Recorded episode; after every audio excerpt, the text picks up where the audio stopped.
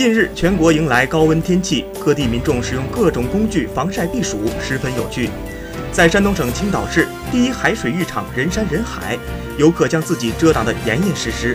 江苏连云港赣榆区街头，人们做好防晒措施，在高温中出行。面对安徽芜湖酷热的天气，两个调皮的孩子在池塘里避暑；而在南京古玩市场，女摊主则拿起巨型工艺扇遮挡烈日。据悉，此轮高温过程不仅影响范围广、持续时间长，而且强度更强。在全球气温变暖的背景下，我国高温日数增加趋势显著。未来，我国高温日数将呈现多发、重发、早发的特点。